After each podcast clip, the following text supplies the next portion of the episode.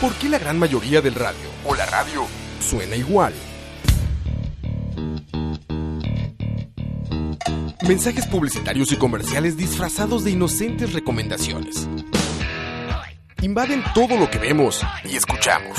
Además de, por supuesto, compromisos con patrocinadores o intereses de terceros que censuran e impiden que cualquier información o mensaje pueda llegar intacto, puro y sin filtros. Al escucha. Muy pronto, una nueva alternativa a la radio. Solo escucha.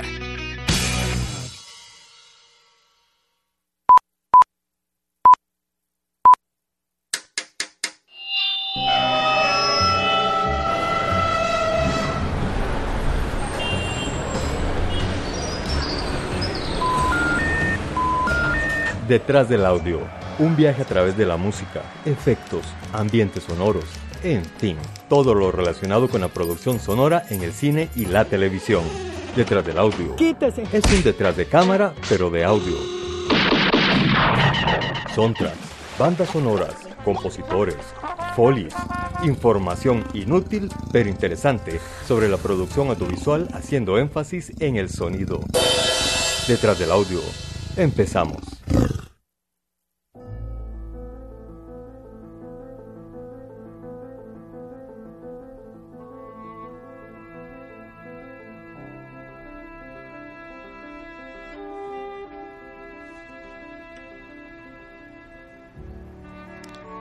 Buenas noches amigos, estamos de vuelta acá en Detrás del Audio y de fondo tenemos a Don Ennio Morricone con la canción de Ecstasy of Gold. Ustedes pensarán tal vez que vamos a hablar de Ennio Morricone, pero no.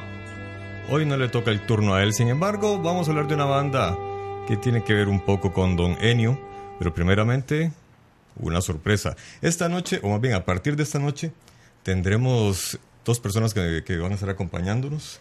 Eh, por un lado tenemos a Kimberly Palacios, quien es una amiga mía de hace muchos años y ella es una persona bastante metalera, entonces va a ser alguien que nos va a iniciar la parte metalera acá eh, detrás del audio.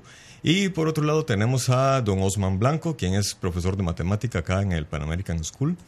Y además de eso, eh, ah bueno, no, que no puedo decir que es profesor, porque es un mal ejemplo para los estudiantes. Lo siento, estudiantes. Este, no, y además de eso es guitarrista. El muchacho eh, le, hace bastante a la guitarra, canta y está iniciando clases de violín, que es uno de los instrumentos que últimamente me han mencionado mucho porque es muy, muy interesante. Y bueno, para empezar, antes, ah, bueno, quiero que se presenten. Primeramente, tenemos a Kimberly, perdón. Ok, buenas noches a todos. Eh, un gusto empezar esta nueva aventura detrás del audio con todos ustedes y y creo que exagera un poco con la parte metalera, eh, conocedora un poco, eh, me gusta humildemente, pero hay muchos expertos mejores que yo. Osman. Bien, buenas noches. Eh, Osman Blanco por acá. Sí, es cierto, soy profesor de matemática. Eh, eso de guitarrista, soy más aficionado que, que, que otra cosa. Eh, sí, creo que se exageró un poquito. Eh, lo del violín también, este, le estamos poniendo muchas ganas, pero eh, es un instrumento bastante robusto y bastante importante en producción de, de audio en general. Eh, sí, soy profesor también, como decía, y esta es mi segunda experiencia en los micrófonos de una radio. Esta es la primera experiencia a nivel de algo más técnico y entretenido. En el pasado hice comedia, según yo. Entonces vamos a ver cómo nos va hoy.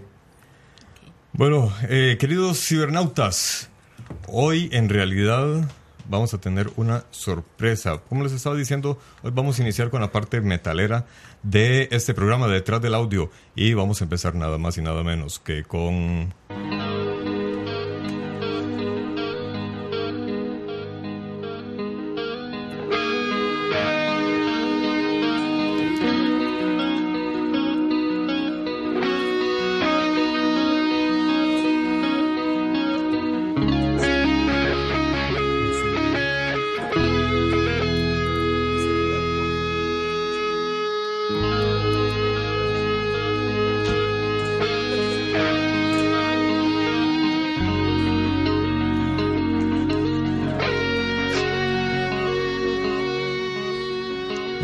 que ya muchos se los comenzó a poner la piel de gallina al escuchar esta introducción icónica, mítica de la banda llamada. A ver, ¿quién, quién sabe cómo se llama esta banda? un, un, un, un trago de vino, el primero que me diga el nombre. Salud por eso. Bueno, este, no tengo vino, pero yo puedo decir que es una banda bastante representativa en, el, en, en- en- en- en la trayectoria musical. Desde los 80 es una banda que, que ha generado expectativas en todas las audiencias, niños, adolescentes, adultos, y hay gente que la sigue desde que nació y, las, y la seguirá toda su vida. Ha venido al país también Sí, dos veces. y tuve la oportunidad de verlo una vez. Fue increíble. Cierto. Yo ambas, sí, y fue mágico. La primera fue épico, ocho días acampando para verlos. Fuiste de los que acamparon para verlo. Exactamente. Caramba. Y dice que no es fiebre. Eh, mis amigos ayudaron, gracias al apoyo, para, hacer esa fila. Al apoyo de mis amigos, como cantaban The Beatles. Eh, pues sí, en realidad Metallica es una de las bandas, eh, creo que es la que inició con el thrash metal, con ese género, eh, que llegó a la cúspide precisamente con el famoso disco de Master of Puppets, que se le reconoce además como el mejor disco de Metallica. Y precisamente en, en esta película, ah bueno, es que no, no les hemos dicho la película, aunque ya imagino que ya todos estaban imaginando. Eh, la película es Through the Never de Metallica, que se estrenó en el 2013. Eh, la película en realidad está llena de muchos misterios, muchos simbolismos, como estábamos comentando ahora, además de que es una, mu- digamos, eh, me parece que como concierto, como show de concierto es increíble, es espectacular. El show que montaron, el, el escenario, como salían las cruces, se levantaban, eh, y luego como película es rara. De hecho, Es creo que está diseñada más que todo para ese simbolismo de alguien que es realmente fan. O sea, si, si realmente te identificas con la banda y conoces un poco de la historia y de su discografía, vas a ver todo el simbolismo en cada una de las escenas. Están ahí por algo, en cada momento y demás. Entonces, creo que es muy importante notar eso, ¿verdad? Esa reseña, hacer esa reseña. Eh, Sí, Metallica es, es como dije antes, es, es- trasciende, es, es increíble. Eh, habemos algunos que no somos los más fan, fan de, de- de esta banda, pero entendemos la importancia musical que tiene a través de la historia y nos gusta. Yo a veces estoy que, que salgo por un par de fresquitos por aquí y por allá y suena un par de piezas de ellos y pues ahí estoy o moviendo la patilla o inclusive cantando los coros, pero es, es, es imposible no notar las canciones. A mí, en realidad, la banda me gusta. No soy fan, no soy muy fiebre, pero sí la banda me gusta. Eh, no soy de los que oyen cualquier canción y ya la reconocen inmediatamente. No, yo, yo, yo solamente, sí, sí sé de muchas, pero no, no, no me sé todas. Sin embargo, eh, cuando nos pusimos de acuerdo para analizar esta película, sí me llamó mucho la atención en muchos, muchos detalles. Que bueno, de hecho, es con lo que vamos a empezar actualmente, ya hablar de los detalles de la película, no tanto de, de nuestras emociones hacia la banda. Eh, esta película, bueno, en cuanto a dirección, resulta ser que fue dirigida por un señor de origen húngaro. Es un. eh, Nació en Los Ángeles, California, pero de origen húngaro. Se llama.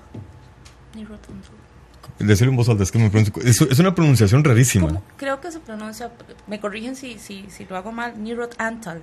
Creo que se llama como Nirot Antal. Sí, es que tengo una tilde rarísima. Sí, Nimrod Nimrod Antal. Antal. El asunto es que eh, él, como les estaba diciendo, nació, en Estados Unidos, pero el papá, que es húngaro, le, convenció ir a estudiar cine a Hungría. ¿Por qué motivo? No se sabe. O sea, ya estaba en Los Ángeles, la meca del cine, pero el papá le dice, vaya a Hungría, mejor estudiar cine. Su hijo, muy obediente, se fue a Hungría, estudió cine allá, hizo su primera película, que es un cintón. O sea, yo, por lo menos parece ser un cintón. Yo me puse a, a- a buscarla, encontré el tráiler. El tráiler se pareciera que es una película muy interesante y muy divertida, pero muy, muy ácida en el sentido de... eh, es, es como Transpotting, de hecho. La trama es muy parecida a eso. Son unos jóvenes que no, no, no, no, la viven bien, ¿verdad? No, no tienen la vida fácil, entonces tienen que de alguna forma ver cómo sobrevivir, cómo conseguir dinero. Y bueno, la película trama so- so- sobre este, esta temática. Entonces pareciera interesante. Luego se fue para Estados Unidos. Allí comenzó a hacer cine también. Eh, hizo una de misterio que se llama eh, Vacante. Es un thriller que hey, ahí también vi, vi el trailer de, de- de esa película y se vio bastante bien. Eh, y posteriormente eh, participó, eh, o más bien dirigió, Robert Rodríguez lo contrató, ¿saben quién es Robert Rodríguez, verdad? Lo contrató, que de hecho más adelante tenemos que hablar de una película de, de- de este cabrón. Eh, Robert Rodríguez lo contrató para que dirigiera la película Depredadores, Ajá. que es la, para mí, fue un gran eh, fue un gran acierto darle vuelta a la trama de Depredadores, ¿verdad? Y eso es un mérito del director, que, que, para no repetir otra vez la misma historia, ser original, le dio vuelta a la historia y realmente está, esta película está muy bien. Y a raíz de este currículum es que eh, entra en contacto con, con Metallica y se ponen de acuerdo. El, el guion fue coescrito entre todos. Al parecer, eh, y se nota, realmente se nota que toda la banda metálica, porque de, de hecho la, la- la trama gira en torno a la música de ellos y en cuanto a sus emociones a, a un gran amigo que perteneció a la banda y la, y la película es- gira mucho sobre este asunto, entonces Es se nota la, tributo. la- la mano, exactamente, es un tributo. Bueno, para aquellos que no hayan visto la película, eh, vale, vale más decir que posiblemente en la próxima hora van a haber spoilers. Obvio, sí. y bastantes spoilers. Y bueno, ah, bueno eh, ahora que empezamos con lo de Ennio Morricone, porque se me está viendo ese, ese gran detalle, pongámoslo de, de fondo otra vez, disculpen, yo soy muy, muy fan de, de, de Don Ennio y, y ahora también de, esta introducción de Metallica. Vamos a bajarle un poquito el volumen, no y reiniciarla. Ahí está. El asunto es que eh, Metallica utiliza esta canción desde 1983 en los inicios de todos sus conciertos. Es una canción que Don Ennio Morricone compuso para la, eh, la película el bueno, el, el bueno, el malo y el feo.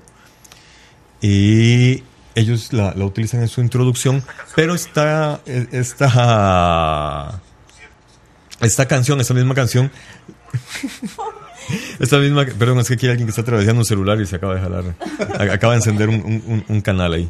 El asunto es que eh, Fui yo Esta mi- intentando ver el chat de... esta misma, aplicación, esta misma canción fue utilizada por los Ramones como cierre de esos conciertos. Entonces, sí, al parecer tiene una magia. Al menos particularmente, yo también soy muy fan de, de Don Ennio Morricone, al igual que vari- varios cibernautas. Y, y me parece muy rica. Y me llama la atención que los Ramones con su, con su tarro ahí, con, con su punk tarrero, la usarán de cierre. Y luego llega Metallica, que inventa el trash y la usa como introducción para sus, sus- sus conciertos. De hecho, yo intenté buscar información al respecto y, y, y no entiendo cuál es el amor, ¿verdad? O sea, o el trasfondo. Es de- que la, la canción es La- épica, sí, ahí la la, puedes oír de, fondo, ¿verdad? Sí. ¿Ves? Entonces, eh, im- imagino yo que, que- que es un, un reconocimiento a un maestro también, Sí. como Don Ennio, que realmente eh, compuso una, un- una melodía con, con una historia que le contaron, porque ni siquiera estaba editada la, la película. Llegó don Sergio Leone, el director de la película, le dijo, mira, es- la película va sobre esto y estas son las escenas. Y con, en- con eso Don Ennio compuso. Y es más, aunque no tiene que ver con lo Metallica, pero eso es un detalle que me parece increíble de Don Ennio, es que cuando estaban haciendo las tres películas de, de- del Spaghetti Western, Don Ennio ponía la música para que los actores actuaran, valga la redundancia, Bajo la acorde a la música. exactamente. Entonces, eh, eh, eso es- imagino yo que es parte de su riqueza. Y Hetfield y Lawrence y, y, bueno, Cliff en esa época, que también son tre- tres genios, tres dotados de, de su oído, eh, me imagino que reconocen la majestuosidad de esta canción. Imagino, yo que va Imagino por ahí. también voy por ahí, ¿Verdad? sí, no, no- Porque no es que- tengo un dato exacto. Tal vez alguno de, de sus fans que nos está siguiendo nos puede dar el dato, ¿verdad? Pero, pero no tengo el dato exacto en sí por qué. Eh, no sé. Eh, me pasó, mientras buscaba información de, de- de Metallica y este, esta película the Never, me encontré un comentario en uno de estos eh, blogs que, que se arman, ¿verdad? De un carajo diciendo que la película no era la gran cosa. Que además Hetfield desafinaba. De hecho, yo, yo- yo- yo le mandé un mensaje a Osman. Le digo, "O- Hice un ¿se- comentario ¿será cierto sobre eso? Eh, Ok, ahora yo, yo creo que yo por dos motivos no creería que desafinó. Primero porque Hetfield eh, es, tiene oído absoluto, tengo entendido, es un genio. Además de eso, la mamá de él era cantante de ópera. Entonces Ese él se crió, él se crió en ese conciertos, Yo ambiente. estado en conciertos y ha tenido Safis. Pero, Pero yo creo que ahora ya viejo. Es Sí, que, sí. Pero es que él sigue siendo un ser humano. Sí, Sí, sí, sí, sí, obvio, sí. obvio, obvio. pero, pero bueno, digamos que los haya tenido. Lo que pasa es que estamos hablando de una película que fue editada. Sí, no, no fue. Y los ingenieros de audio, Ajá. además de que Hetfield es un, un genio, los ingenieros de audio que contrataron para eso no son cuatro gatos, Es- ¿verdad? Exacto, fue un buen grupo. Exacto. Entonces ellos tienen la capacidad intelectual y tienen el equipo técnico Yo, para yo tengo un corregir cualquier comentario un poco detalle. hater ahí, pero no, no sé si me, si me van a dejar. Dale, dale. Si, si hay ingenieros de sonido que logran hacer ciertos cantantes de ciertos ritmos supuestamente musicales recientemente y que peguen como música, ¿cómo no van a poder arreglarle la, la- el- Un un, error. un zafis Ajá, un a Exactamente. Sí, sí, que sí, es sí, una sí. institución de la música? Yo- Claro. Yo, sí noté que durante, o sea, la- la- lo que se ve en la película, eh, siento que los errores o accidentes no son tan accidentes. Cada uno tiene su simbolismo. O sea, como cuando va pasando Trip por el pasillo y, y se ven los destellos de, de luces. Ah, no, no, como- no, no, pero eso es producción de la película. Sí, Sí, pero no, no, no. obviamente cada uno de esos detalles también significa Ajá. algo. Sí, Digamos, sí. Si, si eres seguidor de Metallica y, y te gusta y demás, lo, lo puedes involucrar. Igual como el toque de la pastilla, cuando, cuando Trip se manda la pastilla. De hecho, Osman y yo estábamos... el trip. Se manda el trip. Estábamos Por ahí va, por ahí Osman va. y yo sobre eso, de que, de que qué simbolismo representaba o qué se representaba para él y, y cómo, lo, cómo lo veía yo más todo el pasado de Metallica involucrado en drogas y demás, ¿verdad? Bueno, Cuando yo escuché el tema de que desafinaba, a mí nunca me pareció que desafina.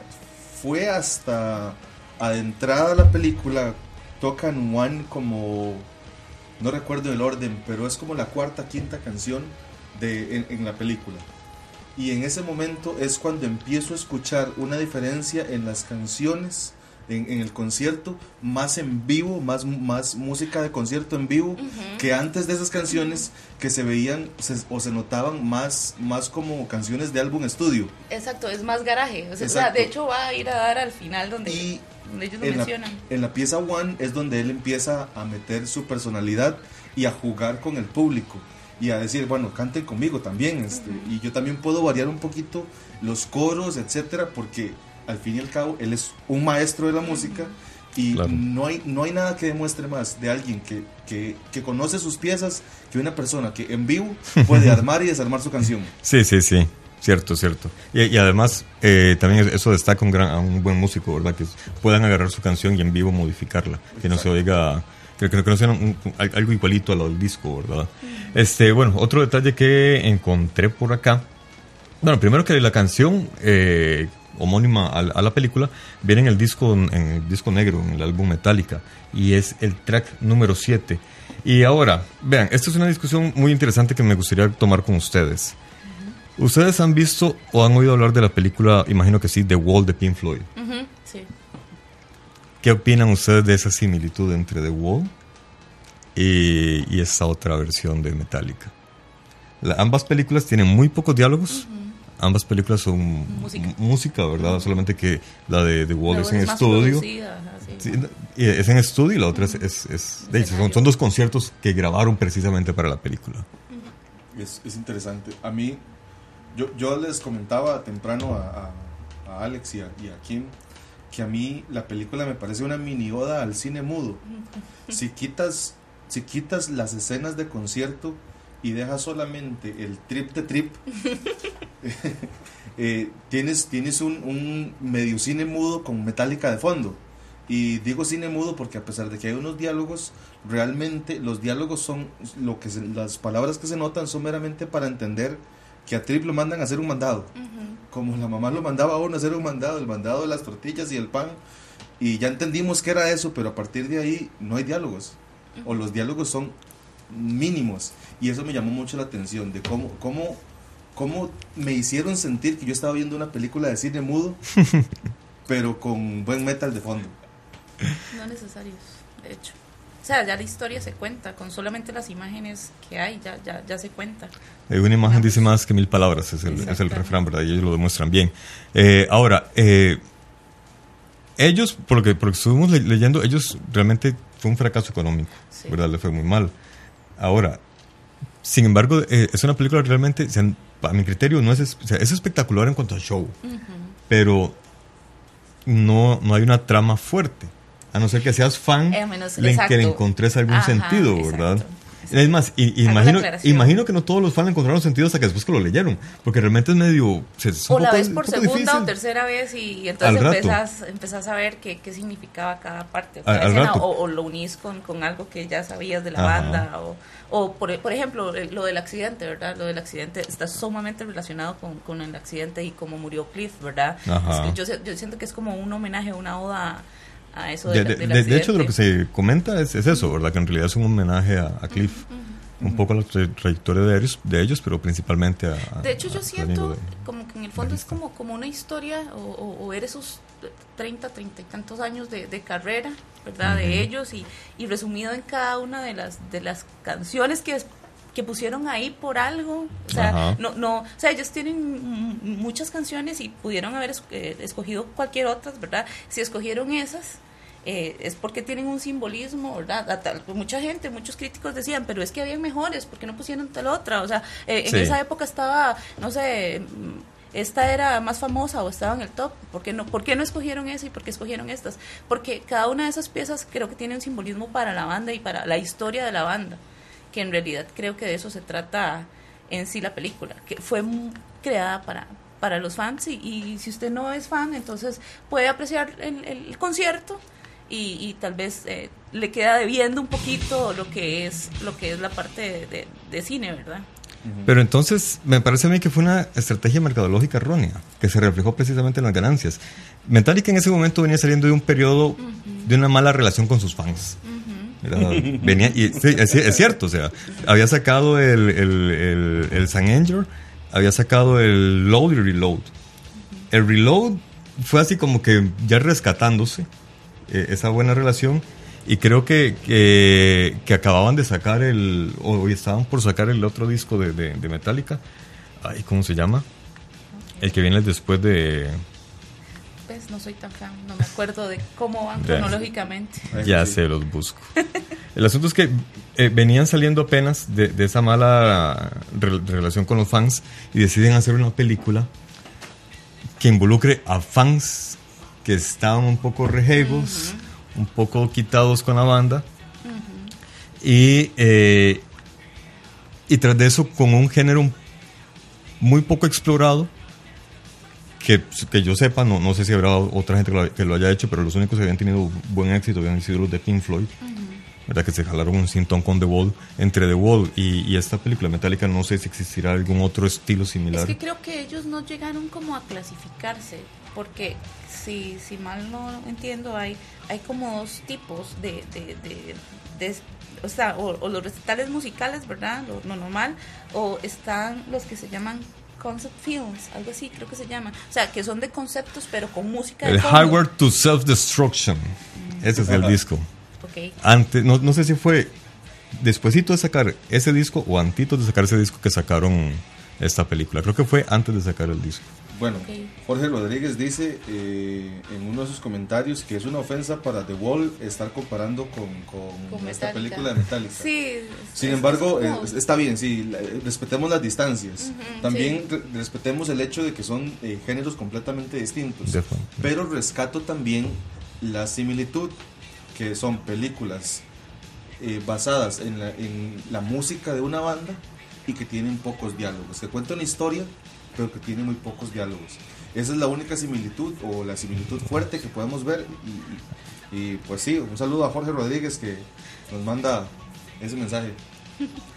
Sí, de hecho, de hecho, bueno, entre varias de las críticas y los reviews que, que, tiene la película, de hecho, se, se compara. De hecho, también creo que de ahí tomamos un poco la reseña para hacer la comparación, que es lo más similar. O sea, como le digo, tal vez ellos eh, eh, entraron en el error de que, que no, no están bien clasificados. El film no está bien clasificado y por eso es que eh, no, no encaja ni, ni en un concert film ni, ni en un musical. Entonces es, no, tampoco es un documental. Entonces como que eso deja, deja como un poco confundida a, a, la gente que va con la con la expectativa de que lo que va a ir a ver es cine. En realidad no va a ir a ver cine. Es que ese es el otro detalle. Cuando, cuando, hablas de ir al cine, esperas ver una historia, no esperas ver un concierto. Y si ves el trailer, el, el trailer de, de esta película, realmente no te muestra toda la historia, también te muestra la banda en acción y, no es tanto una película. Entonces, creo que también eso le pasó la factura Ujú. a el- al ingreso de la película como tal.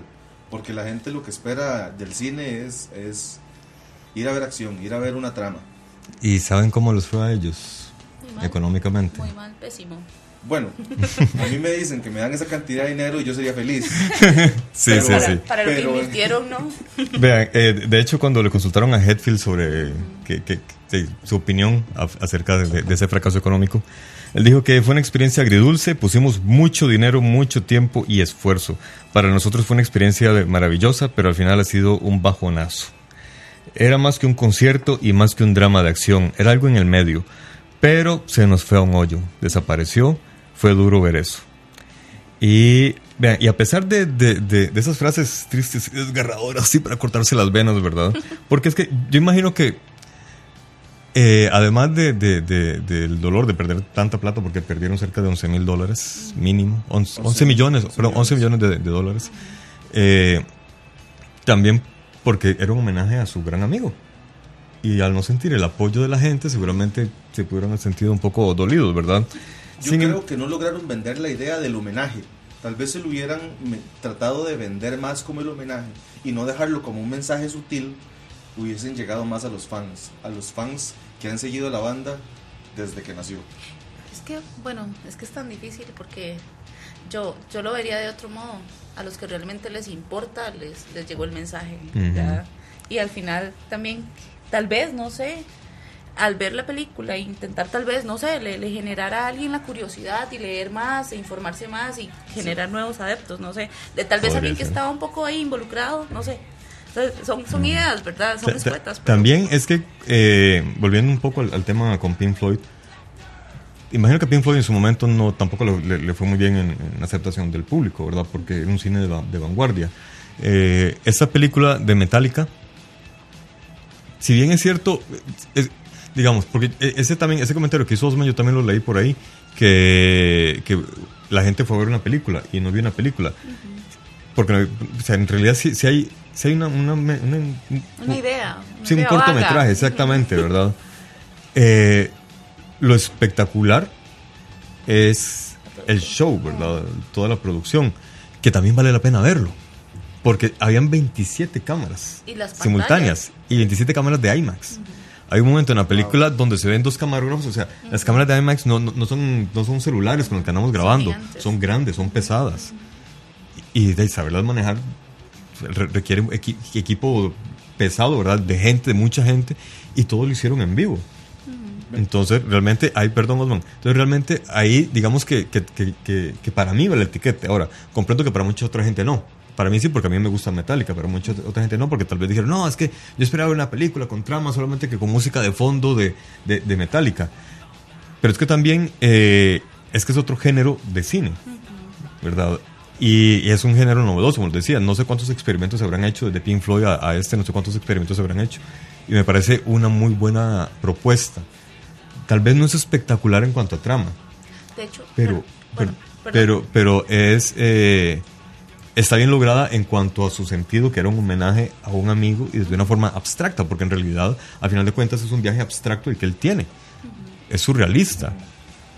De hecho, Antal, bueno, cuando se reúne con, con James y, y- y empiezan con estas ideas, de hecho hay, hay como una idea de que de que este viaje va a ser, o sea, que usted va a hacer todo lo posible de ir desde aquí hasta el infierno para lograr el objetivo, que es el viaje de Trip, ¿verdad? Y volver con... y volver con y, y después de hecho él menciona que él se se basa en el alquimista uno de sus libros favoritos de Ah. Antal y de hecho el- la idea de- del alquimista es un joven que va a buscar un tesoro y lo encuentra en el lugar donde partió Mm, entonces donde regresa es donde realmente está el tesoro verdad entonces no sé de, de los simbolismos que les mencionaba Ajá. ese, ese es uno como como que yo veo importante verdad o, o de, o de rescatar y, y tal vez de, de entender de dónde viene Al, también al final hay con un mensaje muy positivo, ¿verdad? La gente habla mal del metal, pero más bien te están dando un mensaje muy positivo. ¿Cierto? Los metales son todos lindos y brillosos en el fondo. Y, otro, otro detalle, y es con, con, con relevancia a lo que decía Ronald de las 27 cámaras. 27 cámaras de IMAX requiere no 27 personas, requiere un montón de personas. Sí. Y eso me lleva a que, a que la película da unas ligeras notas de todo el trabajo, así como decimos, detrás del audio. En esta película Ujú. da unas ligeras notas de todo el trabajo que hay detrás de un concierto. Sí, sí, sí. Que no es solamente poner un par de micrófonos y, y vaya toquen y vamos a ver cómo sale. No, es el. Y tomando en cuenta que fue grabado en, en- en un estadio de hockey. Sí. Un estadio de hockey. Sí, pero ya los estadios de hockey son del tamaño de nuestro país. No, no, pero el problema no es el tamaño del estadio, sino Ajá. la acústica que genera un, un, un, un lugar de ese tipo, don- donde las ondas sonoras no salen, no se escapan, Ajá. se quedan encerradas. Y eso produce que el eco pueda, pueda afectar la experiencia del, del, del que va al Pero- concierto. Pero sí, sí, sí. Lo bueno es que qué calidad, de profesionales, ingenieros de sonido, de, de- de iluminación, de, de producción que hay ahí para hacer que la experiencia del sonido sea casi, casi como que estuvieran tocándole la guitarra uno a la par. Correcto. Es, es cierto. De hecho, eh, yo recuerdo acá, en Costa Rica, en Heredia, cuando comenzaron a utilizar el Palacio de los Deportes para conciertos. Que Una de hecho, excelente al- comparación. al, al- al inicio se le comenzó a decir, como choteo, el Palacio de los Rebotes. Porque uno iba a un concierto ahí y no se escuchaba nada, se escuchaba un bullicio, nada más, un escándalo. Por lo mismo, porque ¿Verdad? las ondas sonoras se quedan atrapadas. Exactamente. Hasta que llegó un día alguien y dijo, eso se arregla así, pa, ta, ta, ta", pusieron cortinas por todo lado, anularon rebotes y de ahí de, en adelante. Más bien el problema del Palacio de los Deportes ahora es que es pequeño. Sí. Ya más bien se llena muy rápido y, y no es rentable. Pero así lograron matarle eh, to- todos esos rebotes. Imagino que ellos habrán tenido también alguna técnica, no sé si poniendo telas tan sencillo como hicieron acá, o tendrían rebotadores especiales, como en los estudios que tienen espumas ya gigantes así, que, Sí, que igual. De, de vibración. hecho, de Es, hecho, es que un detalle también es que cuando se hace sonido, porque tuve la oportunidad de hacer sonido en el pasado y mi experiencia fue lo que me pagó la universidad, lo que me dio la beca para, para para estudiar bien. Y aprendí que el, cuando se hace sonido, cuando se ecualiza, cuando ca- se hace... Cada uno en lo suyo. Usted en audio, yo estuve en una biblioteca. una rata de biblioteca. yo sin comentario. Y pues bueno, Apunte apre- nota, seguramente. aprendí que el ecualizar para un gimnasio vacío no es lo mismo que ecualizar para un gimnasio lleno. El exceso de personas produce una acústica y un rebote de ondas sonoras distinto. Entonces, el ingeniero de sonido tiene que llegar a ecualizar en vacío para que suene bien. Y una vez que ya está, por, por, por ejemplo, el telonero haciendo su trabajo, Hacer otra prueba de sonido. hacer otra ecualización. Ahora, te cuento un secreto. El asunto es que cuando hicieron eh, eh, uno, uno de los estadios de Inglaterra, no recuerdo el, el- el- el- el estadio del Manchester, el asunto fue que llevaron a un técnico de sonido, colocó unos láseres alrededor de, de- de- del diámetro, lo que iba a ser el, el- estadio, los disparó y dijo, quiero que pongan columnas acá, acá, acá, acá. Por eso. Hacer música ahí. El estadio no solamente es apto para una cancha, para, para, para practicar deporte, es apto para conciertos. Claro, tiene no tiene techo, ¿verdad? Caemos en eso, que, que se escapa. No sé si los estadios de hockey tendrán techo removible o lo taparán. Que, eh, no Algunos sí, dependiendo de la ciudad y dependiendo del presupuesto del, del- del equipo o del gobierno local. Habrá que ver, porque esa peli- el concierto lo grabaron en, en dos, en, en dos estadios de, de hockey en Canadá. De hecho. ¿ustedes alguna vez han estado algún- en algún concierto aquí en el Estadio Nacional? Sí. Sí, O sea, claro. si no estás adelante, si estás atrás, se perdió tanates así, tanates el, el Que eso me sonido. lleva a un dato interesante. Una vez vi un documental sobre un concierto que dio Rolling Stones. Yo sé que estamos hablando de Metallica, pero es interesante. Rolling Stones dio un concierto gratuito en Río de Janeiro, en, en la playa. Y la meta era obtener hasta un millón y medio de un millón, un millón y medio de personas. Entonces, para esa cantidad de público, la gente que estaba, que, que llegaba a ver, había gente que estaba a 300, 400 y 500 metros del, del escenario. Entonces, los técnicos de sonido tuvieron que hacer un delay en los, en los parlantes que estaban en la parte más atrás para que el sonido que venía del parlante original de, que estaba en el stage no se mezclara con el sonido del parlante que estaba más atrás y no se sintiera el, el desfase, y sino que sonaran al mismo tiempo. Hacer el cálculo de ese, de ese delay fue todo un trabajo y se logró. Ah, Y algo así es lo que tiene que hacer un, un- un ingeniero, un buen ingeniero de sonido que, hace, que hace un concierto en, en el Estadio Nacional aquí en Costa Rica. Claro está, ese trabajo le toca cuando hace el, el- el concierto que el stage esté detrás de uno de los marcos. Porque si haces ese concierto con el stage a un costado del campo de fútbol, Ajá. No tienes tanta distancia Ajá. y por ende no, no tienes esos Mm, problemas. de vos, mira. Datos curiosos de. Bueno, de eso se trata. Del audio, exactamente. Este, bueno, acá Jorge Rodríguez nos corrige, gracias Jorge. En realidad, el disco del que estábamos hablando es el Death Magnetic, que fue el que salió después de la película. Sí, no Pero entonces, eh, sí, eh, precisamente, entonces sí era el periodo en el que venían saliendo de esa mala relación con, con, los, con los fans. Ya habían hecho el, el, el Highward, pero ese había sido, ese fue como la vuelta un poco al, al trash de ellos clásico, ¿verdad? Todavía un poco progresivo, pero ya, ya en ese ya estaban volviendo a su, a su redil. Entonces, igual, yo, yo creo que en ese momento los fans todavía estaban medio resentidos con ellos por el rumbo que había estado tomando la banda. Y de, de repente salen con esta película que, que es, es rara, porque la película es rara.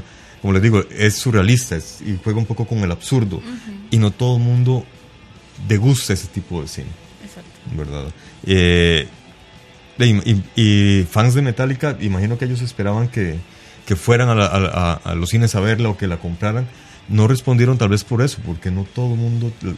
eh, La, la gente tal vez se dejaba llevar por lo fuerte de su música, pero no llegaban a ese nivel de nivel musical, abstracción mental. perdón, a nivel musical y a nivel de, de escena, la, la película es genial. O sea, Sí, sí, sí. O sea, la- la- la- o sea, de producción musical, la, la película es genial. Pero- no como película, pe- sino, pe- pero sino imagínate- como concierto. Pero imagínate que, eh, de- se- seamos realistas, y aunque le duela a los de Metallica, porque recordemos que ellos fueron los que demandaron a Napster cuando Napster comenzó a, vender- a- a facilitar el acceso a, a música por internet. Ellos fue- fueron la primera banda que, que brincaron, y de ahí, aunque les duela a ellos, sacaron una peli- un concierto espectacular, todo lo que vos querás. Un- sacaron un concierto en el 2013 en el que cualquier persona puede entrar a internet y bajarla en altísima calidad. ¿Ves? Bueno, otro dato curioso, perdón. Cambiándote Sí, de sí, tema, claro. Es que me acordé, perdón. Yo tengo otro. Eh, de hecho, la película eh, en sus inicios no se iba a llamar Through the Never, se iba a llamar When the Never Comes. O sea, pero por ahí discusiones y demás eh, se llegó a, a que se iba a llamar. Y, y, no sé, lo, lo curioso del caso es que tiene el nombre de, de una canción que no aparece, ¿verdad? Tiene 16, el soundtrack Ujú. está hecho de 16 canciones y, y de esas 16 canciones ninguna es de- el- con el nombre de, de la película, ¿verdad? ¿Cuántos discos tiene Metallica en estudio? Tengo entendido que son 10. No me acuerdo, la verdad. Por lo que estoy investigando son 10. No estoy segura. Eh, hay Si no, dos... Jorge Rodríguez nos diga. Sí. en, eh, en la película utilizan canciones de 8 discos, principalmente el Master of Puppets. Hay dos discos que no aparecen en esta colección, que son precisamente los catalogados los más malos. O, lo- o- o que fue precisamente cuando rompieron ese, ese amor con, con los fans metaleros, ¿verdad? Que son el San Angel y el Load. Con esos dos, ellos fue don- donde comenzaron a experimentar con, con- con otro tipo de metal. Bajaron mucho las ventas, les fue malísimo en las críticas, los fans se les alejaron, los criticaron un montón. Y precisa- precisamente de esos dos discos no hay canciones en esta... Qué interesante. Bueno, de, de hecho, Dice ahora- Jorge Rodríguez que el Deck Magnetic fue el, el tour o el álbum de los Sí. mejores resultados económicos. Es que claro, es que como concierto es espectacular. Es que volvemos al punto. Es espectacular. El- el- o sea, vos ves el show y es muy bueno el show. Entonces, ir a ver ese concierto, imagínate, o sea, no solamente estás pagando por, por, por el show eh, auditivo de, de la banda, sino también por todo el show visual, que está muy bien armado, las luces, el tema de, de- las pantallas bajo los pies de, de la banda. Perdón que me meta, pero cada pieza está creada. O sea, digamos, el Master of Puppets con, con, con las, con, las, con las cruces. eh, a ver, ¿qué más me acuerdo? Eh, Doris, Doris es la, la, la estatua, ¿verdad? De la joystick. eh, cuando están tocando, o sea, todo, todo tiene su simbolismo y su porqué, y es un montaje súper, súper, súper rajado, como, si, si eres fan, es como, oh, vea, si yo estuviera en ese concierto, o sea, me derrito ahí, ya no sé. O sea, yo he estado, he estado muy buenos conciertos aquí en Costa Rica, pero no de, no de, esa, no de ese tamaño. Vean, eh, algo que les iba a comentar hace un rato, que precisamente es, es sobre este asunto eco- económico. Hetfield, a pesar de todo, haciendo un poco caso al mensaje positivo de la película, tuvo una frase final que me gustó bastante con respecto a esta película. Y él dijo, esta película puede dejar algún tipo de marca en la historia. Tal vez nosotros, o, perdón, Perdón. ¿Qué fue eso? ¿Qué fue eso? Esta película pudo haber dejado un tipo de marca en la historia o tal vez solamente nosotros aprendimos una lección. No volver a hacer algo similar otra vez. Lo de ellos es la música. Punto. Son muy no sé, buenos. lo- es que vieras que yo lo que diría, Es que el show visual que ellos pueden hacer lo pueden hacer en el stage sin necesidad de una película. Lo hicieron en Antártida. Exacto. Es- uy, sí, qué bueno los chivos. Sí, por eso, ellos pueden hacer el ¿Cómo show donde, donde, eso? Eh, Yo creo que muy bien. Aunque, aunque ese, es- ese es el tema, a eso iba a entrar yo. El económico y lo artístico. O sea, el show es, es espectacular. Lo que hicieron en, en Antártida son los- la única banda que lo ha hecho. Eh, Pero, de ahí, ¿lo hacen por arte o lo hacen por dinero? Bueno, pero Al fin y al cabo tienes que pagar la renta. Tienes que pagar la renta, obviamente. Pero a lo que, a lo que voy yo es que eh, yo bien, mi, mi punto es tratar de, de- de defenderlos. Eh, estos comentarios que yo encontré de Hetfield realmente fue porque un periodista insistió, Insistió. en hablar del dinero. Pero no, en realidad para ellos eh, lo bueno fue la experiencia. Y él lo menciona, o sea, realmente fue una muy buena experiencia. E imagino también fue muy bonito para ellos el hacer ese show para Cliff. ¿Verdad? Lo que pasa Bueno. es que hay que entender que como bandas musicales ellos son básicamente emprendedores, dueños de su propio negocio. Sí, tienen sí, que sí, vender sí. su negocio, tienen que vender su producto. ah, Y eso no se nos de puede olvidar, o sea, que hagan calidad Claro. al mismo tiempo que están vendiéndonos un producto o un servicio. Hablando de eso y, y relacionándolo entonces con la película, de hecho, si, si nos vamos a eso, en, en la escena donde Trip agarra el mazo y empieza a despedazar el mundo, Ajá. eh, usted lo puede ver como, como, como ese, ese morir de la, de la escena metal, ¿verdad? Que, que la gente que conoce de eso sabe tal vez a qué me refiero, ¿verdad? De Ah, cómo han caído las cosas y cómo por dinero, ¿verdad? Vamos a Y destruir... que ellos tuvieron la culpa también. Eh, sí, sí, sí, sí, sí, o sea, si, lo vemos así, sí, pero estamos destruyendo. no la- le diría eso a Hetfield en ese tono si lo tuviera al frente porque el carajo es bien grande, pero. pero por ahí va. Le unas tres que un en la. Pero, pero lo, lo- Sí. lo que tal vez el metal era antes, obviamente ya, ya no es ahora y mucho es moda y comercio, bla, bla, bla, bla, ¿verdad? Entonces, Bueno, hablando de los datos, de los datos yo lo, yo perdón, perdón, Disculpe. yo, yo lo tomaría como desde, de- desde ese punto de vista, ¿verdad? Que también es otro simbolismo de, de- también de su historia, ¿verdad? Sea, si vemos la película también es una reseña de, de su historia y de su, de su recorrido como, como, como banda, ¿verdad? Y cómo también hay que sucumbir a ciertas cosas, ¿verdad? Ah, Es que hay que en el pagar recibos, es que hay que pagar los recibos y mantener a la familia. O sea, Sí, tan, sencillo como eso. Igual en el mazo de Cliff. Sí, sí, sí.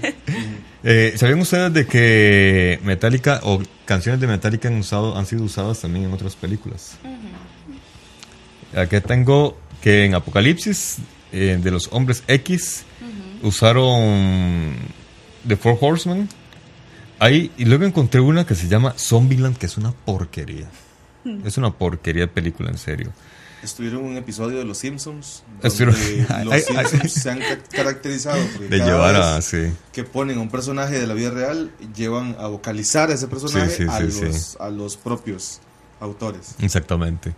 Eh, bueno, les estaba contando que estaban está, eh, en esa película en Zombieland. No se la recomiendo, a no ser que quieran, no sé, torturarse el cerebro un rato. Eh, luego, en una película que es un sintón que se llama The Big Short con Christian Bale, que es una historia de la vida real. Es de un tipo, es un, es un tipo que es un genio matemático y entonces él simplemente leyendo periódicos y viendo el contorno. él, él es de esas personas que eh, creo que se llama sinestesia, son estas gentes que tienen los sentidos confundidos, ¿verdad? Entonces él ve números en el ambiente. Entonces él, él, él, él dijo, viene una crisis económica en el 2008 Para hacerte la aclaración, no son sentidos confundidos. Pueden sentir diferente en diferentes partes del cuerpo, no lo normal. De- bueno, políticamente correctos, siendo políticamente correctos como Extraño para Kimberly. el resto de, de la gente. Ah, eran caballeros del zodiaco. El asunto es que eh, este Christian Bale, bueno, este personaje que interpreta a Christian Bale, eh, el- en el 2008 se da cuenta que viene una crisis económica, entonces comienza a jugar con las acciones y se vuelve archimillonario. Y eh, dentro de, de- de la genialidad de esta persona es que toca batería y precisamente toca canciones de Metallica. Y vemos a Christian Bale tocando la batería de la pieza, eh, ya les digo, Eye for the Beholder y él toca la batería. Resulta ser de que Christian Bale nunca había tocado un instrumento. Cuando le dieron el personaje, se encerró seis meses a practicar batería todos los días. Wow. Y, y a esa parte, no sé si al final le habrá tocado toda la canción, pero la parte de la película él se la aprendió, se la aprendió de memoria y la toca de puta madre. Ustedes ven la película y es él, es en vivo él tocando. Es el actor tocando, Batman tocando batería. Para que entiendan, si no saben quién es Christian Bale, es Batman, sin el traje. de Bruno Díaz. Hay que, tener, hay que tener condición física para tocar la batería de Metallica. Sí, sí, no, él, él estaba, creo, creo que entre películas de Batman cuando hizo esa. Y entonces, de, imagínate, el carajo estaba así todo hinchado, entonces tenía toda la condición física del planeta. Y tengo entendido que el carajo es muy sano. Pobrecillo él, allá, quién sabe qué, qué era en el- allá por el norte, estaba mamado. el. No sé, A- allá él y la esposa no me meto en bueno, yo quería decir que Estaba esta, cajudo, cajudo. esta película dura 93 minutos. Ajá. Que en promedio es 60 minutos menos de el concierto promedio que ellos hacen. Ellos, Metallica por lo general está dos horas y media en, en tarima. Sí, bueno, los, los, los chivos en los que yo he estado sí han sido un espectáculo, pero la verdad las emociones no, no me han dejado eh, tomarle el tiempo de cuánto duré en ese, en ese, en ese concierto. Pero hay otro detalle. Cada vez que uno ve un, un, un documental o un concierto grabado de alguna banda, eh, siempre hay- está el detalle de la edición, donde cuáles piezas no entran porque tiene algún detalle técnico que no pudieron arreglar, entonces no cabe en la película. También, aquí ta- tal vez para seguir jugando de, de- de abogado del diablo, de Metallica, de los diablos de Metallica, eh, imagínate la expectativa o el placer de ir a oír un recopilado de un puñado de las mejores canciones de ellos, porque no son todas las mejores canciones. Hicieron falta Uf, un montón, Sí. pero fue- fueron las, des- la- las que ellos decidieron que iban a estar ahí y por algo y decidieron que iban a estar ahí, ¿verdad? Entonces, y con un sentido. O sea, es que ta- tal vez aquí, por, por, por fan al cine en, en- en su- en la totalidad, no tanto a Metallica, eh, es, es ir a ver una obra muy bien diseñada. ¿verdad? Es que, es- digamos, para entender la película, realmente hay que, hay que leer un poco sobre la historia de Metallica. Porque si no, no, no, no va a Sí, no, entender no vas a nada. entender Y- nada, y, a- ¿verdad? y ni siquiera un poco, porque de repente, digamos, Hasta ni te puede yo gustar. para entenderla, yo estaba viendo la película y la, iba, la estaba disfrutando como película, como show visual, pero no estaba entendiendo ni mierda, pero nada, no entendía nada. Hasta que ya después de ver la película y me puse a investigar y ya, yo sabía lo de la muerte de Cliff, cómo había muerto y toda esta vaina. Pero no sabía, por ejemplo, lo del bolso es un detalle casi que muy íntimo, ¿verdad? no, la no- no es algo muy conocido. Eh, lo del martillo que estaba dentro del bolso también es como medio secreto, hay medio underground dentro de ese gremio. Que de hecho vi una crítica que comparaba el bolso de este bolso de, De de Cliff. la película con el, la maleta en Pulp Fiction. no sé. De, de hecho, fíjate que yo le encontré muchas similitudes a muchas otras películas. Yo no lo veo malo. De hecho, yo, yo soy un fan de Tarantino, pero así, fan, fan, fan de Tarantino. Y Tarantino, ¿de qué hace? De agarrar pedazos de otras películas y les hace un homenaje. Y que son puros homenajes. Los encuadres, los colores, el- algunos personajes que él diseña. Eh, Tarantino, se, él, él- él no tuvo una educación formal en cine. Él simplemente trabajaba en un videoclub, veía todas las películas, pero en un videoclub de, en Hollywood. Entonces veía todas las películas eh, y se las recomendaba a personas famosas que llegaban a alquilar DVDs ahí. Wow. Así fue como se educó el cabrón de Tarantino. Entonces, claro, su cabeza se llenó de, de muchas historias, de muchos encuadres, muchas tramas. Y además de que él es, él es un autodidacta, entonces también se puso a, a leer bas- bastante. Súper creativo. Exactamente. ¿De dónde sacó la parte del gusto por la sangre? Por las películas que él veía. Él veía muchas películas. Es, es- es- en realidad lo que hace es, es gore. Es un cine gore. Que es un cine muy explorado por, por la mayoría de la gente y no todo el mundo las ve, pero, hey, pero es que imagínate, una persona en un videoclub verlo, ve sí. de todo, Sí. si quiere. ¿Ves? Si quiere tener y las analiza, porque no solamente es verlas, es Podríamos analizarlas. buscar algo, algo, algo para detrás de. de- de- Sí, sí, del no, de, de hecho ya tengo de pensada. ¿no? de- de de hecho, En- Ennio Morricone está relacionado con una película de Tarantino. Que es que este señor está metido en todo, caramba. y de hecho, él ganó lo- el Oscar que él se mereció en los 70 o toda su vida se lo dieron con Tarantino. Pero bueno, estamos hablando de Metallica, Sí, no de Ennio. Morricone. Otra vez nos Es- desviamos. Todos los caminos conducen a Roma, donde vive don Ennio Morricone. Este. Otro datos. detalle de acá, ah, bueno, como les estaba contando, hay otra película que también utilizaron una canción de Metallica que es eh, Battery. En la película Project X, que realmente no me. Es una película para teenagers. Entonces, de ahí entretiene para ellos a mí. ah. Y otra película que se llama Old School, Ah, sí. que realmente puedo vivir sin, sin verla. Ya mencionamos el, el hecho de que algunos dicen que es coincidencia, para mí no es coincidencia. Eh, la película fue liberada o lanzada al Ah, público en una fecha especial para la banda. Obvio. Sí, que tenía que ver con la muerte El aniversario de la muerte de Cliff. de Cliff. 27. Que de hecho, el día del entierro tocaron, interpretaron la canción eh, Orión para Cliff. Y es que eh, ahí estuve leyendo que, aunque sí, en, en las bandas, cuando se ponen los créditos de quién compuso, se ponen los créditos de todos, ¿verdad?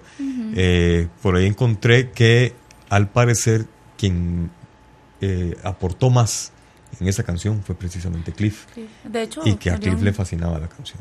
Orión es un nacimiento, de hecho, y así se Orión representa, y así se representa en, en, en la película, y, y de hecho esa última escena donde, sé que todo el mundo cree que es un bis, pero que, que ellos suben al escenario de negro con el maletín, ¿verdad? Obviamente es más que entendible para los fans y para los que saben un poco que, que es eso, no sé, yo, yo lo percibo así, ¿verdad? Eh, las disculpas del caso si todos tienen otra teoría, ¿verdad? Y se respeta, pero pero yo lo percibo así como como ya la unión de que están juntos otra vez, ¿verdad? Y, y, y este es el tributo, ¿verdad? Casi tan emotivo como la mayoría de los costarricenses esta mañana. Eh, por dicha no vi tele hoy. Eh, bueno, esta fue la segunda película que hizo Metallica. Eh, la primera yo no la considero una película, realmente, es un documental. Y, y esa realmente viera que... Eso no me gustó, me cayó mal. La primera. sí, me cayó mal. ¿Por qué? Porque es que es algo íntimo. Ujú. Ven, venían, venían- después de la muerte de Cliff, se hicieron de, eh, de- de otro bajista. No hubo una buena relación con el bajista. De hecho, lo trataron mal a ese bajista. En el disco, en el, en el Unjustice, de no se oye el bajo porque no querían ellos realmente, ni Hetfield ni, Lars. Creo que más bien, y más Lars, el baterista, creo que era el que se oponía más a que sonara el bajo. Entonces, como que no, no- lo trataban bien a este bajista, lo que él aportaba no, no, no, no le hacían caso. Y ahí, al final de cuentas se fue. Él tenía otro proyecto eh, paralelo al de Metallica, entonces Hetfield y Lars le dijeron, "Dave, vea, si usted tiene otro proyecto, si quiere váyase, o, o si se queda con nosotros, con nosotros, nada más. Y él- la respuesta fue, "Dave, si me quedo aquí no me dan pelota, ¿para qué? ah?". Tal vez no lo, yo no lo veo tan así, pero es que sabes que es que Cliff significó tanto para ellos. De hecho, ellos hicieron ciertas modificaciones, ¿verdad? Eh, hasta de residencia para que Cliff tocara con ellos, ¿verdad? En Sí, sí, sí. Entonces, Es que era un monstruo. El carajo Eh, era un monstruo. era, era un genio, ¿verdad? ¿Ustedes era, un saben? genio. uh, ¿Leyeron cómo lo conocieron? Cuéntenos. el asunto es que ellos andaban buscando el, el famoso bajista porque no tenían un bajista que, que- que se acomodara. Pero también eh, andaban buscando un guitarrista. Andaban Hetfield y Lars, que eran, fueron los primeros que iniciaron la banda. Y de repente oyeron un guitarrista espectacular. Y dijeron, este carajo nos va a llevar en la guitarra. Entraron a ver quién era y se dieron cuenta que era un bajista tocando el bajo. Pucha, no me acuerdo del nombre Y de dijeron, la canción. este cabrón, pero ¿quién es? No me acuerdo del nombre de la canción con que, que, ah, Con la que... con la que lo conocieron, de Ajá. hecho. Ay, no me acuerdo. El asunto fue que de le dijeron, venga, lo necesitamos. Eh, estaban en Los Ángeles, Cliff vivía en San Francisco y les dijo, ve, si quieren que toque con ustedes, vénganse para acá. Yo era allá. Exactamente. Y se mudaron. Algo, como- algo como así. Y sí, y se hicieron, se fue- fueron, hubo una trilogía, hubo un encanto entre ellos tres, un amor de, de primera, de, de primer oído. Y de hicieron una gran química y se mantuvieron unidos por tres años hasta la trágica muerte de Cliff, ¿verdad? Que, que tardaron mucho ellos en recuperarse. De hecho, otro dato curioso, ¿verdad? El día de la muerte, eh, creo que Kirk estaba con, con Cliff jugando cartas. Ajá. Y de hecho estaban como que sorteándose el, el lado del, del, del camarote Del del, autobús camarote. que le tocaba, ¿verdad? Y, Y perdió Cliff. Eh, sí. Y bueno, de- no, creo que al revés y escogió arriba, si no me equivoco. Pero no estoy Ah, no, perdón, ganó, ganó Sí, Cliff. Y escogió, Sí, y ga- escogió ganó Cliff y él escogió, sí. sí, sí, entonces, Y de hecho era el único que iba dormido. Y, y de- desgraciadamente salió volando por la ventana cuando el bus perdió el control, el camión, y salió volando por la ventana y le cayó encima. Sí, sí, pero digamos, hablando mucho del tributo, bueno, ahí de, de, de él, de Cliff, ¿verdad? Hay, hay eh, mucha historia, mucho trasfondo y creo que mucha mucha información en la película, ¿verdad? O sea, yo creo que al final es un tributo a los, a los años de, de, de historia de ellos, más Y un homenaje en y especial. un ¿no? homenaje a él. Es una película multi, multipropósito. Sí, sí, sí. Sí. Y es muy artística. A mí me llamó la atención y, y tal vez me corrigen si me equivoco. Creo que en este, en este no tuvieron piezas que fueron covers, No, no, no. Pero Metallica se ha caracterizado por hacer covers a muchas bandas. Queen, por ejemplo, Ajá. Ramones, un montón, bueno, un par de piezas. Eh, y lo, lo, lo interesante de los covers que Metallica le hace a las bandas es que mantiene la canción íntegra. Le pone la Ujú. esencia y, y no- se nota que es Metallica tocando, pero mantienen la estructura de introducción, verso, verso, coro de la canción original Ujú. e inclusive los solos, porque esta Whiskey in the Jar. Yo- el- Dale, dale, dale. Con Whiskey in the Jar yo tengo problemas, la de Metallica. Ajá. De, de hecho, cuando, cuando la primera vez que yo vi Whiskey in the Jar, ahí fue cuando yo dejé de escuchar Metallica. Y de- desde ahí yo dije, no, ma, es que me cayó demasiado mal. No me gustó para nada, pero para nada. O sea, yo- en ese momento yo, yo ya había comenzado a seguir a Metallica, ¿verdad? ya había conseguido el Master Puppets, el Unjustice for All, el Kill Them All y, el, y el negro, el, el disco Metallica. Y realmente me habían gustado mucho esos discos. Y, sí, y, y, el, y que había conseguido el negro WhatsApp, dice. Yo no dije nada, toqué. No, yo no he conseguido ningún negro. Con, con yo, con yo de negro me basto. El, el asunto es que eh, en eso parecen con esta canción y no me gustó para nada. Pero la detesté. Hasta hace poco me di cuenta que era un cover de una banda irlandesa. Y la versión original me fascinó. Ok. Pero es que la versión original es como. Es, es como. Es, to- es un poco más rocambilia, es más alegre, Con la tecnología de los 60s. Se- sí, se- se- sete- setentas. Era de los setentas. Eh, y la de Metallica, no. Pero- Yo, yo pero creo que es- ese aporte metal que le pusieron a la canción. a usted no le Ya no te gustó, está- gustó. Está, está bien, Sí, sí, está bien, se entiende. Sí, sí, el sí. punto es que Metallica mantiene la canción íntegra, porque inclusive Eso el sí. solo de la guitarra, la Ajá. canción original es idéntico o muy similar al Sí, sí. solo de guitarra nuevo. Sí, sí, cierto, cierto. De, de- de hecho, de, sí, es igualito. Realmente es igualito. Eso, bueno, de- depende de, de quien lo mire. A mí más bien me gusta cuando modifican las canciones. ¿Ves? Por ejemplo, Molotov. Me gusta cuando Molotov agarra una canción y la hace completamente otra cosa. Te acabas de pasar Y de no la Metallica a. Molotov, o sea. Sí, yo quiero quedarme con Metallica. Sí, sí, sí. A lo que oye es que es eso, es, es como se puede jugar con las canciones. Otro ejemplo es la- el cover que le hacen a Queen, donde escuchas la canción original de Queen y, y ves a un Queen distinto. No es el Queen melódico, el Queen, el Queen normal de siempre, que es todo diverso, todo, todo, todo multifacético en una sola canción. Sí, sí, sí. Ese es el Queen que hace una canción más muy similar al trash. Y luego escuchas a Hetfield hacer la, la pieza y hace un- unos gestos con su garganta muy similares a los de a los que hizo Queen en la canción original. De, de hecho, con la canción introductoria de. eh, de Ecstasy of Gold, hay una parte en la que en la original entra un instrumento de viento y en la versión metálica entra Hetfield Sí. cantando. O sea, bueno, haciendo un sonido ahí con, la- con la voz. O sea, el carajo es muy versátil. Aunque sí, últimamente ya, ya no suena tan carrasposo como antes, pero es normal, ¿verdad? nadie va a poder aguantar de esa forma 30, 40 años. Sí, Es de- de- de imposible, hecho, él es también imposible. Ha hablado, él también ha hablado de sus problemas. eh, Es que es normal. Obviamente, y De- el de- desgaste que ha tenido Ujú. con los años de, de Es su lógico. voz, ¿verdad? Es como querer escucharle el mismo falsete de, de los años 80 a Steven Tyler Sí, el día de hoy, es imposible. exactamente. O a, a- a Axel. Sí, no, por eso quedó evidente. No. Públicamente No, se de que fuera evidente. Pero sí, de ahí, es normal, realmente es normal. Desgraciadamente a todos la edad nos va persiguiendo y nos, y nos alcanza. No solamente es que nos persiga, sino que lo malo es que nos alcanza. Ustedes dos. Oiga, ¿cómo, ¿Cómo no rinde una hora? ¿Cómo nos rinde una hora? Sí. Bueno, cuando el, cuando el tema es interesante y, y, y, bueno, tiene tantas curiosidades y demás. De hecho, no, no pudimos de, mm, hablar ni la mitad de las cosas de, de- de lo que teníamos Exactamente. planeado. Pero bueno, Sí, bueno, pero en realidad por lo menos eh, tocamos lo, lo- lo primordial que tiene que ver con la muerte de, de Cliff Burton, eh, que es una película a nivel de sonido, es una recopilación de canciones, yo insisto, vale la pena verla, de alguna forma es bueno que la consigan. Eh, no esperen una trama, porque no lo hay. Eh, hay un detalle curioso, por ejemplo, en, en- las películas siempre se manejan dos historias paralelas para no aburrir al espectador. En esta es la historia de, de Trip, que es el chico de los mandados, que es sobre quién gira la historia en la película, ¿verdad? El trip Y de el- trip. Es decir, que, que es el que, se, el que se manda el trip. Y por otro lado está el, el- el concierto.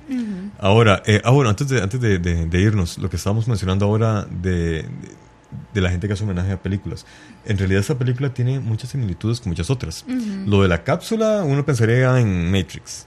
Solamente que aquí es la cápsula unida roja y azul, ¿verdad? En aquella era Tenés la razón, roja o la razón, azul, nada más, tenés ¿verdad? razón, sí. Por otro lado, esa similitud que tiene con la de, con la de Pink Floyd, eh, The Wall. Bueno, yo tengo otra un poco drástica en comparación. La, es, la escena donde el stage se convierte en un escenario de un accidente. Ajá. Fue una coreografía tan bien montada y, y, y que por un momento, o sea, toque, esto es cierto, que yo, yo recordé al Circo del Soleil. Sí, Montaje. sí, sí, sí. Muy buen montaje de, de- de- en escena. Ciertísimo. Sí, cierto. ¿Qué habrán sentido los espectadores, los que estaban en el concierto, la, la gente? Realmente, ellos no sabían de qué eso A mí me se iba a sim-. Sí, y- simular y- y- la y caída no, de, no, de columnas. Ah, bueno, ahora que me acuerdo, todo lo que, lo que se acuerda de todas las cosas al final, ¿verdad?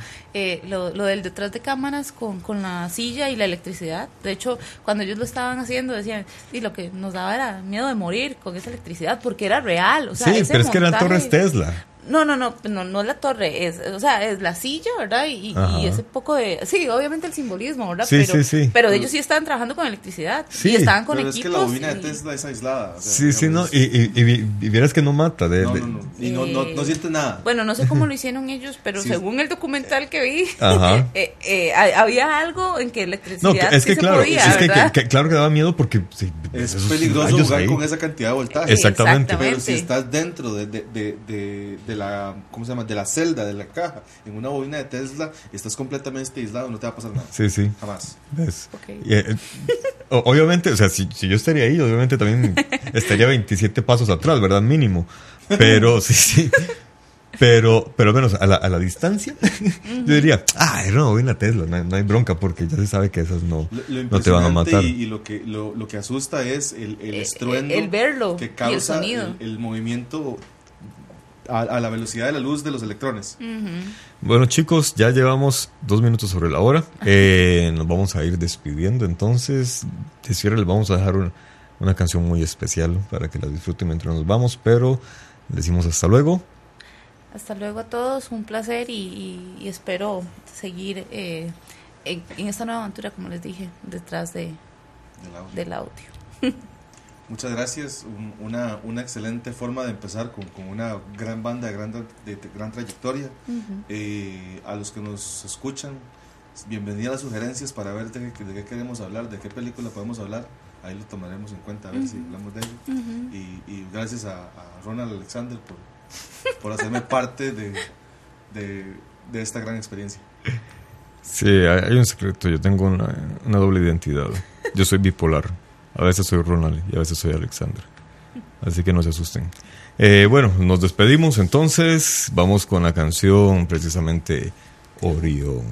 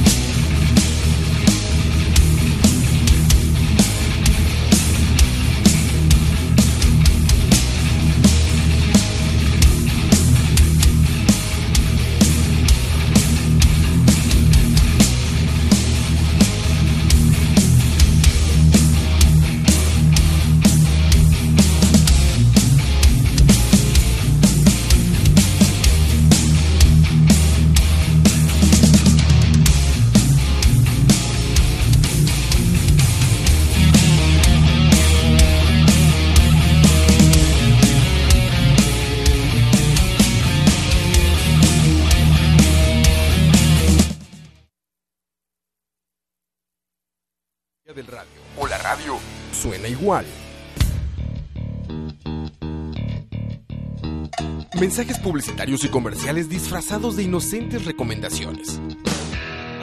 Invaden todo lo que vemos y escuchamos, además de por supuesto compromisos con patrocinadores o intereses de terceros que censuran e impiden que cualquier información o mensaje pueda llegar intacto, puro y sin filtros, al escucha. Muy pronto, una nueva alternativa a la radio. Solo escuchar.